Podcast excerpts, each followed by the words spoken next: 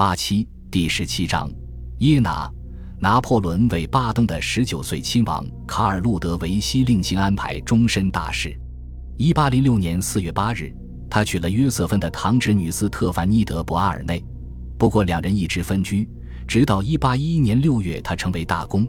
此后七年中，他俩生育了五个孩子。热罗姆终于同漂亮的美国妻子巴尔德摩的伊丽莎白·帕特森离婚。一八零七年八月，他娶了福腾堡的卡塔琳娜公主。为使他的王朝合法化并缔结战略级重要军政同盟，在短短十九个月内，拿破仑就让亲族和统治莱茵河与多瑙河之间的三个重要缓冲国的家族联姻。根据一八零六年一月的一份大军团税关报告，我们可知奥斯特利茨的胜利究竟给法国带来了多大利益。法国依据普雷斯堡条约，从施瓦本征集一千八百万法郎。向奥地利索取四千万法郎，新征服领土中，英国货物被没收变卖，法国的收入总计达七千五百万法郎，扣除费用和欠德意志国家的债务后，他将近盈利五千万法郎。拿破仑总是对兄弟们说，政府的首要职责是支付军饷，但士兵通常等战役结束才拿到钱，这样做有两个原因：抑制逃兵现象。彻底免除向死者和被俘者付饷的需要。一八一零年七月十四日，拿破仑致信约瑟夫和苏尔特，对两人都说必须以战养战。他试图用三种方法达此目的：直接从敌人处征收现金和财产，要求敌国国库支付合约中达成的款项，让外国或盟国负担法军的宿营及维护，法国为法军提供训练。装备和军服，然后就指望他们大体上自筹资金。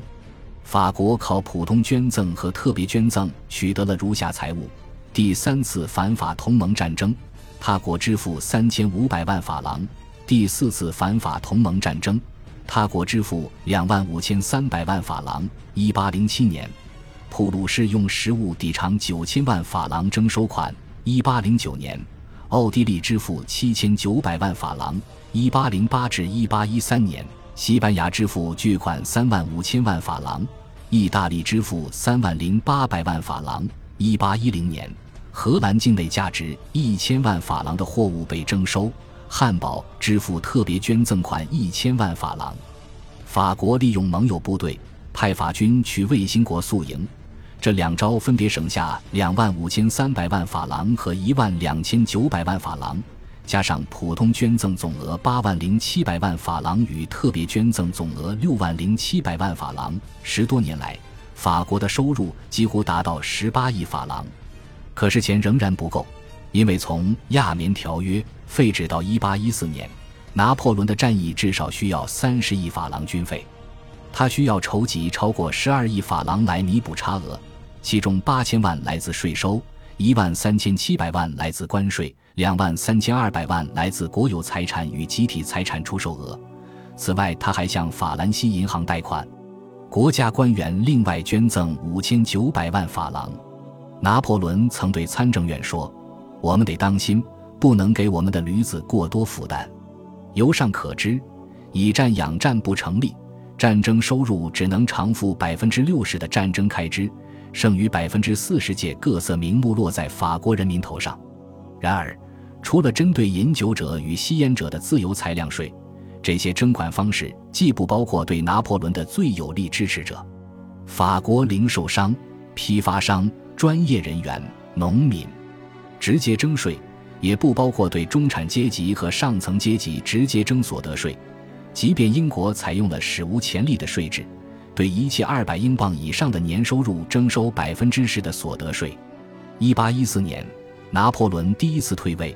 彼时，法国公共债务仅剩六千万法郎，而税收等征收款的年收入在四点三亿法郎和五亿法郎之间。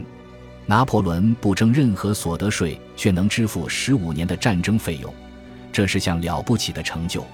就王朝倒台的部分因素是支持美国革命的费用，考虑到那笔支出要比拿破仑的军费少得多，他的业绩就更显不凡了。一八零六年五月。拿破仑对参政院许诺，等我拿下英格兰，我就取消两亿法郎税收。此事不曾发生，可若他征服英国，他定会这么做，这一点毋庸置疑。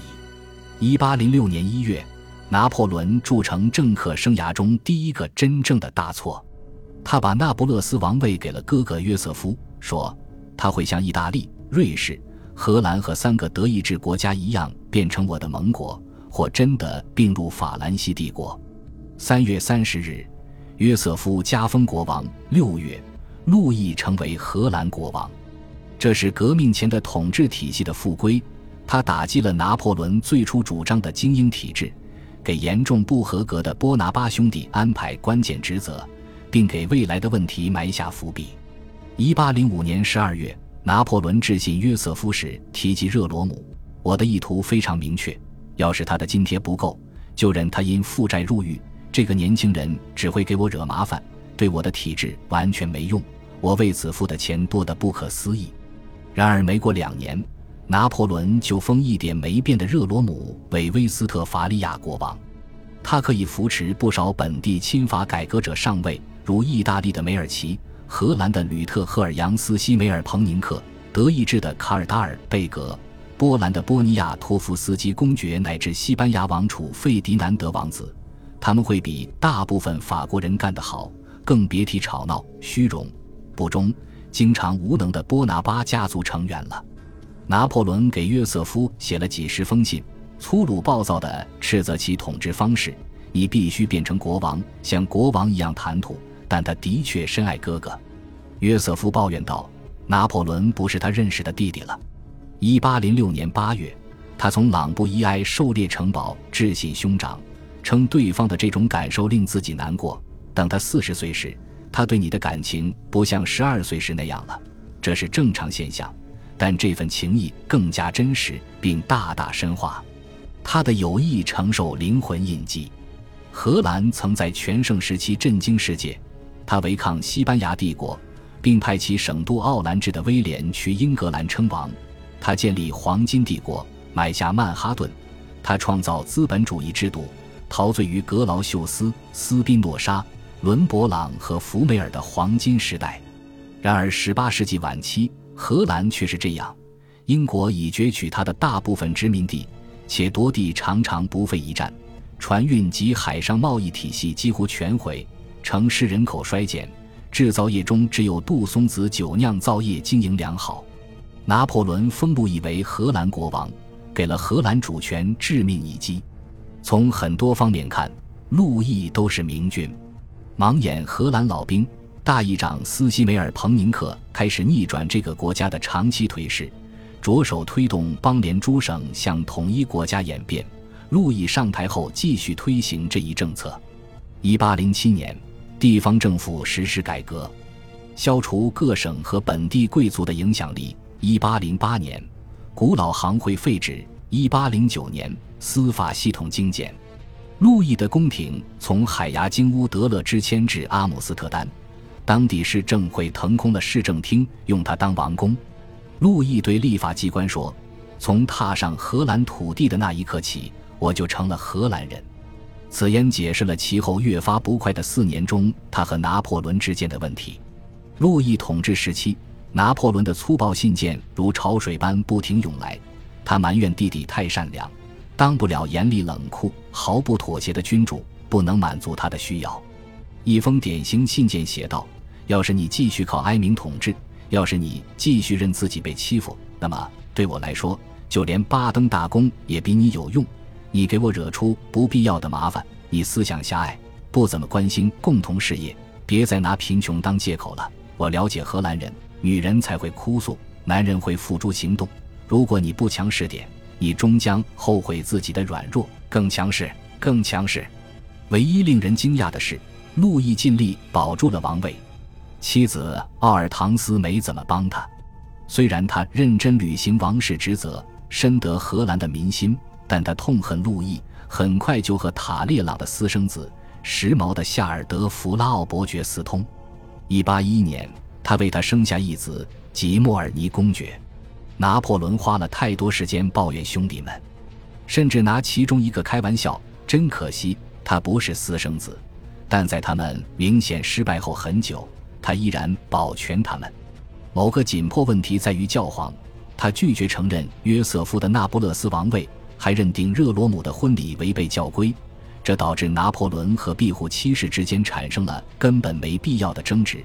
结果，一八零九年六月，法军占领教皇国，而拿破仑也被革除教籍。